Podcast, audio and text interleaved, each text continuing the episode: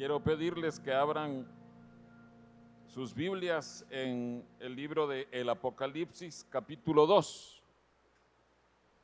Estábamos cantando una verdad muy preciosa, una verdad bíblica, diciéndole al Señor que Él reina, Él reina. Y quizás ustedes ya estaban avisados, es cierto, pero no sabían eh, cuán profundamente el Señor reina. Este viernes anterior le habíamos pedido a un hermano que compartiera y a principios de semana me dice, fíjese pastor que tuvimos contacto con alguien que había estado con COVID y eh, los médicos nos pidieron que que estuviéramos guardados en cuarentena. Entonces hubo que pedirle a alguien más el lunes. Gracias a Dios, esta hermana estaba preparada, pero gracias a Dios el Señor ya tenía esos labios ungidos para compartir una palabra que se iba a confirmar esta mañana.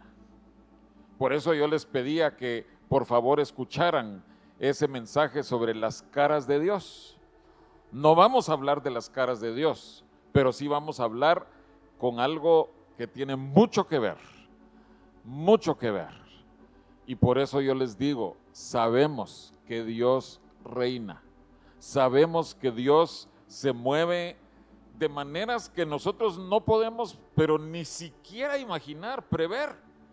Y cuando vemos sus obras, sus hechos, Solo nos queda decir, ay Señor, de veras, la gloria es para ti. Quiero pedirles que vayamos ahí en Apocalipsis capítulo 2, versículo 1. Escribe al ángel de la iglesia en Éfeso, el que tiene las siete estrellas en su diestra, el que anda en medio de los siete candeleros de oro, dice esto, yo conozco.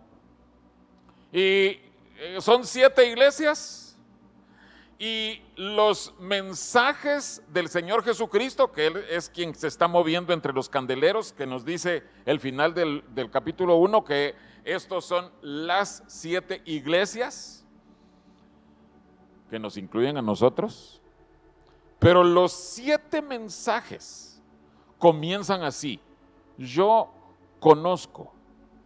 E, en español dice así, en una de las, de las iglesias dice, yo sé, pero hablando acerca de conocer, de saber. Partamos de ese hecho. El Señor Jesucristo se mueve entre los candeleros y Él ya conoce qué es lo que hay en los corazones, en las iglesias, en su pueblo. Él ya lo conoce, Él ya lo sabe. No hay nada que sea oculto para Dios. Y, debemos entender eso, que Dios ya sabe lo que hay aquí adentro en nuestros corazones. Debemos vivir con esa conciencia de que Dios ya sabe qué es lo que hay aquí, que Él no, no, no ignora hasta el último rincón de nuestro corazón. El asunto somos nosotros. ¿Cuánto estamos dispuestos a mostrarnos o mostrarle a Dios? Dios nos conoce pero nosotros tenemos que llegar ante Él y decirle, Señor, aquí estoy, como, como dice el himno, tal como soy. Martín Lutero dijo, aunque supiera que mañana iba a ser el último día del mundo, todavía iría a trabajar en mi huerto y a pagar mis deudas. En otras palabras, con la conciencia de que es Dios quien nos ve, es Dios quien nos conoce. Nosotros tenemos que vivir, no para agradar el ojo del hombre, aunque sí tenemos que guardar un testimonio, pero tenemos que vivir para que Dios nos diga, hijo, apruebo. O sea, ven buen siervo y fiel, ¿verdad? Después de ver quiénes somos. Dice segunda de Corintios capítulo 5 y versículo 10, solo anoten esa cita. Segunda de Corintios 5, 10, que todos hemos de comparecer, hemos de presentarnos ante el tribunal de Cristo. E, eso está decretado para todo ser humano, cristianos e inconversos. Cada ser humano va a presentarse en el tribunal de Cristo. Pero Dios nos da la oportunidad de que no esperemos hasta ese final de la historia. Que no esperemos hasta que estemos pasando, eh, muriendo, sino que nosotros podamos presentarnos, podamos comparecer ante su tribunal, ante su trono, que nos presentemos ante Él y que Él nos examine. Podemos ir, por favor, al Cantar de los Cantares capítulo 2. Ahí sí quiero que vayan. Es un pasaje que hemos escuchado mucho, pero creo que lo que más hemos enfatizado es, hazme oír tu voz, porque eh, hemos enfatizado la parte de la alabanza y la adoración, que, el Señor quiere oírnos. Pero miren lo que dice el cantar 2.14. Paloma mía que estás en los agujeros de la peña, en lo escondido de escarpados parajes, muéstrame tu rostro. Hazme oír tu voz, porque dulce es la voz tuya y hermoso tu aspecto. O sea, no, no solo la voz es lo que le interesa, lo que le atrae a Dios, al amado, sino que Él nos dice, muéstrame tu rostro.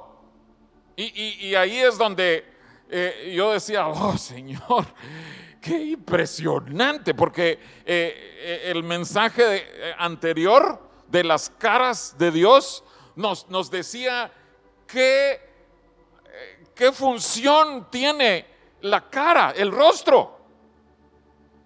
Y, y, nos decían en el mensaje que el rostro, la cara, muestra quiénes somos y cómo estamos. Y, créanme, hermanos, yo no había estado escuchando el curso de, eh, ese mensaje, que es el curso de Ezequiel dado por el, pastor Juan Domingo Alurralde. Yo no lo había estado escuchando. Este mensaje lo venía preparando, que el Señor me había estado hablando. Y, cuando llegué corriendo a mi casa en la noche, yo le tomé una foto a mis notas y se lo enseñé a mi familia y les dije, miren, aquí dice, ¿qué dice nuestro rostro, lo que somos y cómo estamos? Hermanos, perdonen, eso solo lo puede hacer el Espíritu de Dios. El moverse eh, en, los corazones, en las mentes de quienes van a compartir. Pero recuerden, yo sí sabía que iba a compartir hoy. La hermana no sabía que iba a compartir el viernes. Entonces, eh, eh, es, es, una cosa que lo deja uno boquiabierto. Ay, Señor, tú de veras reinas. Pero volvamos a esto. El amado desea ver nuestro rostro. El amado desea que nosotros le mostremos nuestra cara. Así como somos. Si tú crees que eres guapo, si eres feo, si eres narizón, si eres orejón, si lo que sea, Dios desea verte. ¿Y qué quiere hacer Dios al verte? Él quiere sentir el gozo. Porque eh, dice aquí, porque dulce es la voz tuya, hablando de hazme oír tu voz, pero dice, y hermoso tu aspecto. Aunque seamos, eh, que, consideremos que tenemos defectos en, en nuestro rostro, el Señor quiere vernos porque Él considera que nuestro aspecto es hermoso. Eso a mí me emociona, hermanos. Yo habría gritado un amén bien fuerte. Bueno, un poquito más fuerte lo habría gritado, pero ¿cuándo debemos mostrarnos ante Dios? ¿Cuándo tenemos que enseñar cómo estamos, cómo andamos, quiénes somos.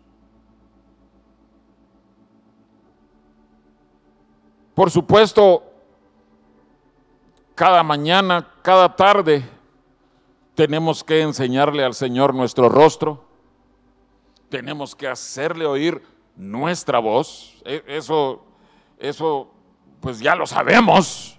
Lo hemos escuchado muchas veces.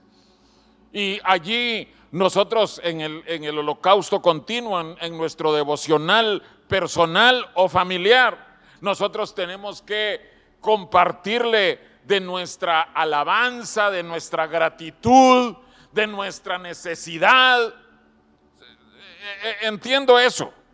Pero quiero que veamos en las escrituras ocasiones específicas cuando el rostro dijo algo, mostró algo. Vayamos a Segundo de Reyes capítulo 4. Segundo de Reyes 4 y veamos del 25 al 27. Aquí vemos a una mujer en angustia y en esa angustia ella muestra su rostro. Partió pues y vino al varón de Dios, esta mujer, la tsunamita, al monte Carmelo, y cuando el varón de Dios la vio de lejos, dijo a su criado Giesi, he aquí la tsunamita. Te ruego que vayas ahora corriendo a, a recibirla y le digas, ¿te va bien a ti? le va bien a tu marido y a tu hijo. Y ella dijo, bien, eh, dijo allí, ¿tienes paz? Hay paz. Luego que llegó a donde estaba el varón de Dios en el monte, se asió de sus pies y se acercó Giesi para quitarla. Pero el varón de Dios le dijo, déjala, porque su alma está en amargura y Jehová me ha encubierto el motivo y no me lo ha revelado. Pero era obvio que era un corazón en amargura. Y aún así se presentó delante de Dios. Entendamos, hermanos, que nuestro rostro tiene que estar delante de la presencia de Dios en toda circunstancia. Es cierto, con gratitud, con acción de gracias, pero muchas veces, después de presentar nuestro sacrificio de alabanza, que a veces sí es un sacrificio, pero después nosotros tenemos que mostrarle nuestra condición, la condición de nuestro corazón, viéndose aquí en el rostro.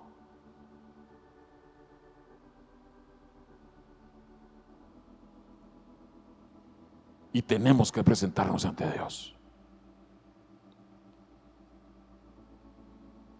Es un momento especial para que el Señor nos vea tal como somos.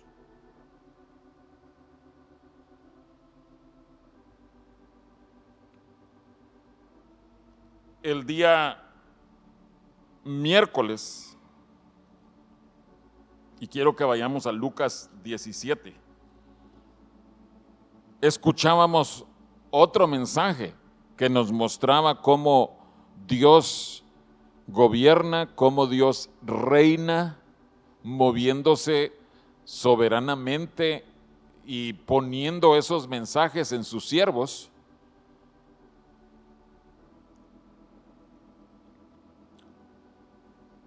Yo ya tenía esto en mis notas también, ese día miércoles. Y por eso les dije, prepárense para el domingo, porque Dios lo confirmó de muchas maneras. Vemos en el pasaje de los diez leprosos que, fueron limpiados.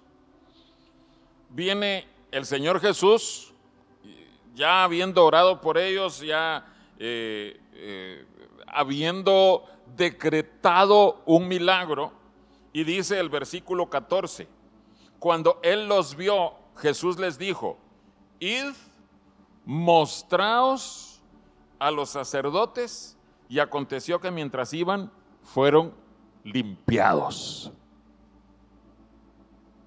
Mostraos a los sacerdotes. ¿Qué tenían que hacer esos leprosos? ¿Qué iban a ir a hacer esos leprosos? Iban a ser evaluados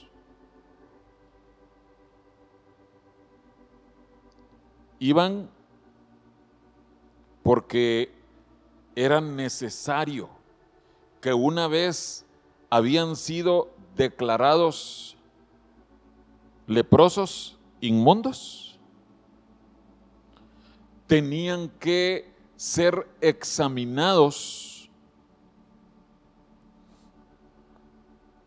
por el Señor a través de los sacerdotes.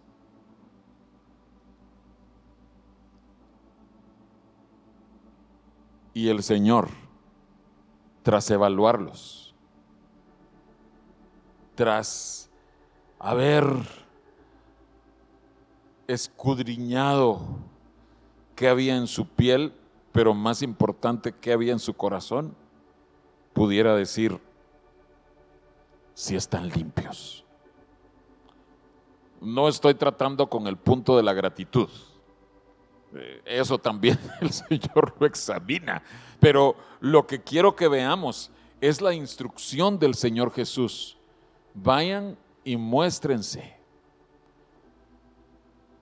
En otras palabras, muestren su rostro. Preséntense delante de Dios. Eso nosotros lo tenemos que hacer también, hermanos nosotros que estamos rodeados de debilidades y flaquezas. Conforme Dios va tratando con nuestro carácter, con nuestra naturaleza, nosotros necesitamos mostrarle a Dios nuestro rostro. Nosotros tenemos que llegar delante de Dios y decirle, Señor, has estado tratando conmigo en esta área por decir algo, en la mentira. Y Señor, aquí estoy para que tú examines mi corazón, que yo he andado en verdad.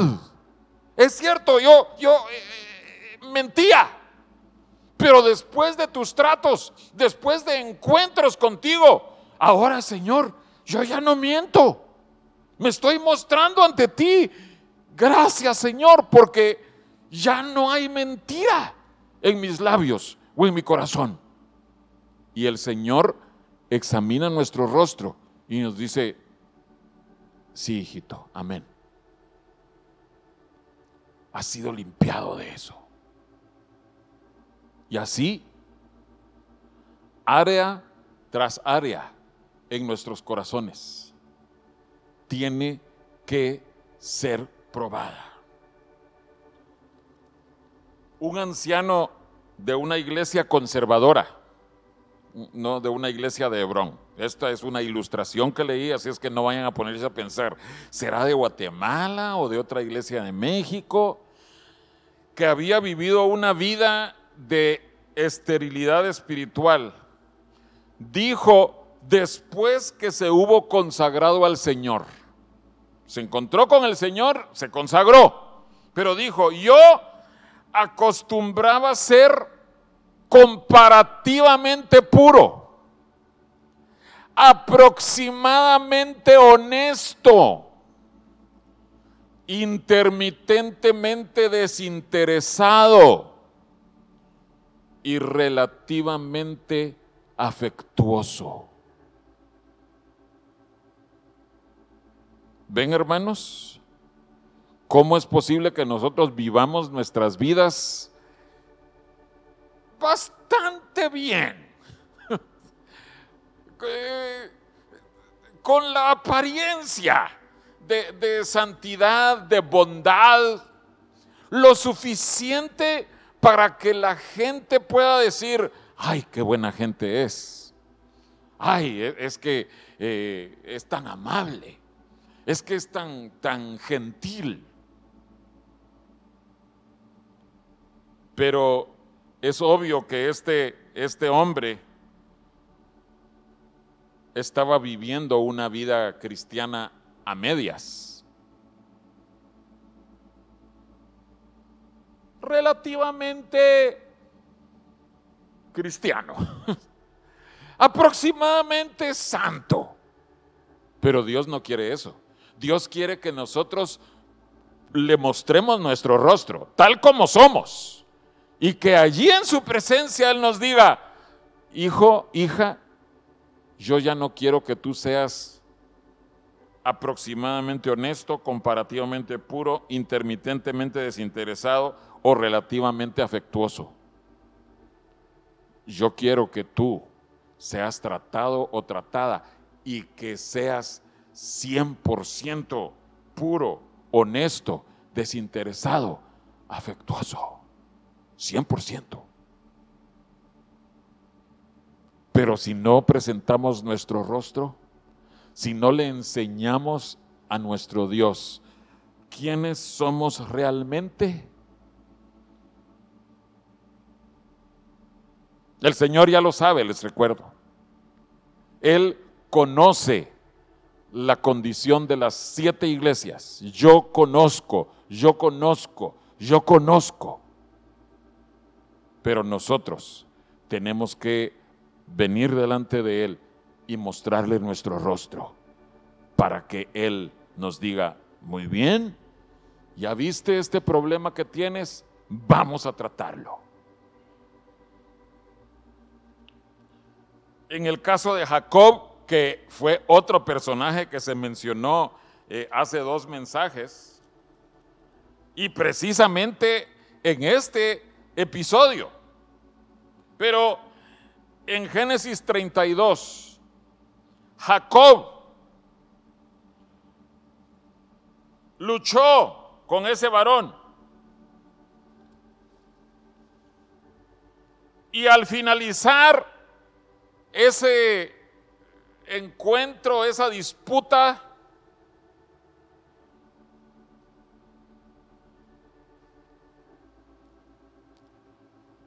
Jacob enfrentó o tuvo que enfrentar una realidad que todos, cada uno de nosotros tenemos que enfrentar. Y aquí no dice, muéstrame tu rostro, aunque estaban peleando cara a cara, ¿verdad?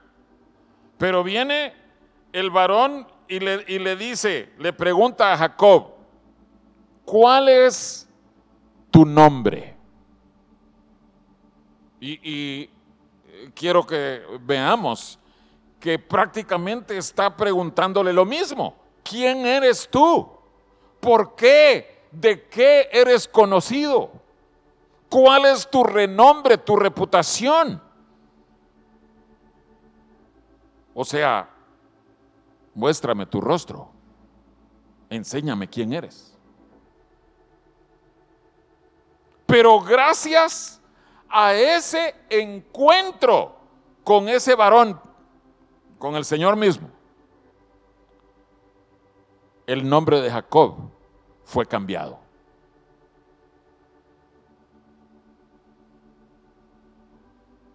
De allí en adelante fue conocido como Israel. Y hemos escuchado muchos mensajes sobre eso. O sea, entendemos cuál es el proceso. Pero quiero que veamos, tuvo que enfrentar esto. Muéstrame tu rostro o cuál es tu nombre. ¿Quién eres? ¿Qué eres? ¿Cuál es tu yo, tu ego? Y Jacob tuvo que mostrar su rostro. Señor, soy así y asá y asá.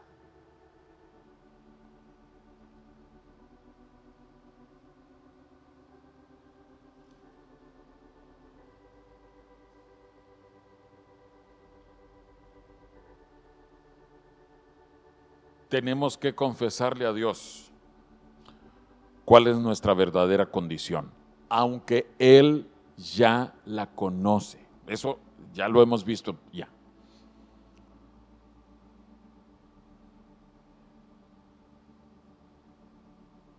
El doctor F.B. Meyer eh, es un teólogo, fue un pastor, eh, muchas de sus prédicas fueron convertidas en libros. Había llegado a una época crucial en su ministerio. Era infructuoso y sin poder espiritual.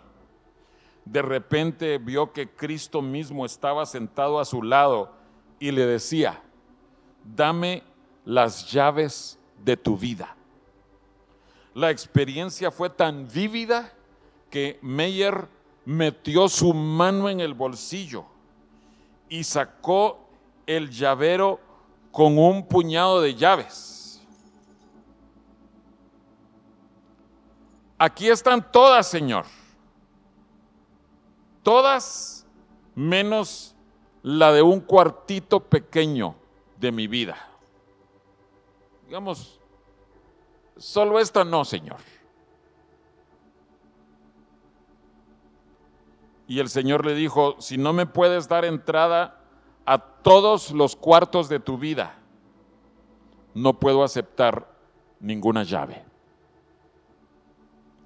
El doctor Meyer quedó tan abrumado, sintiendo que Cristo se iba de su vida, porque él le excluía de un pequeño fragmento de ella, que exclamó, vuelve Señor, y toma las llaves de todos los cuartos de mi vida.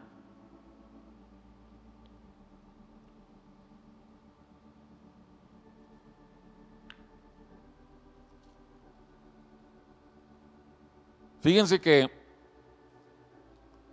en nuestra cultura presente se habla mucho acerca de la sinceridad descarada. ¿Qué quiero decir con eso? Quiere decir que tú eres como eres y todos los demás tenemos que aceptarte así como eres. Con esa actitud vivimos nosotros de que así soy yo y qué. Aguántate. Pero no estamos hablando de eso aquí. Cuando nosotros hablamos bíblicamente de Señor, así soy yo, lo estamos confesando, lo estamos diciendo con dolor, con pena de que nos hemos quedado cortos del carácter de Cristo y que nuestra forma de ser está afectando negativamente a nuestros prójimos, nuestra familia, nuestros hermanos. Nada de eso de que así soy yo y qué. No, no, no.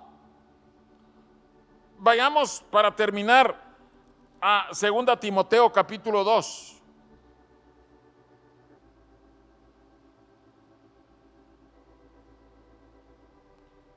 Dice 2 Timoteo 2, versículo 15.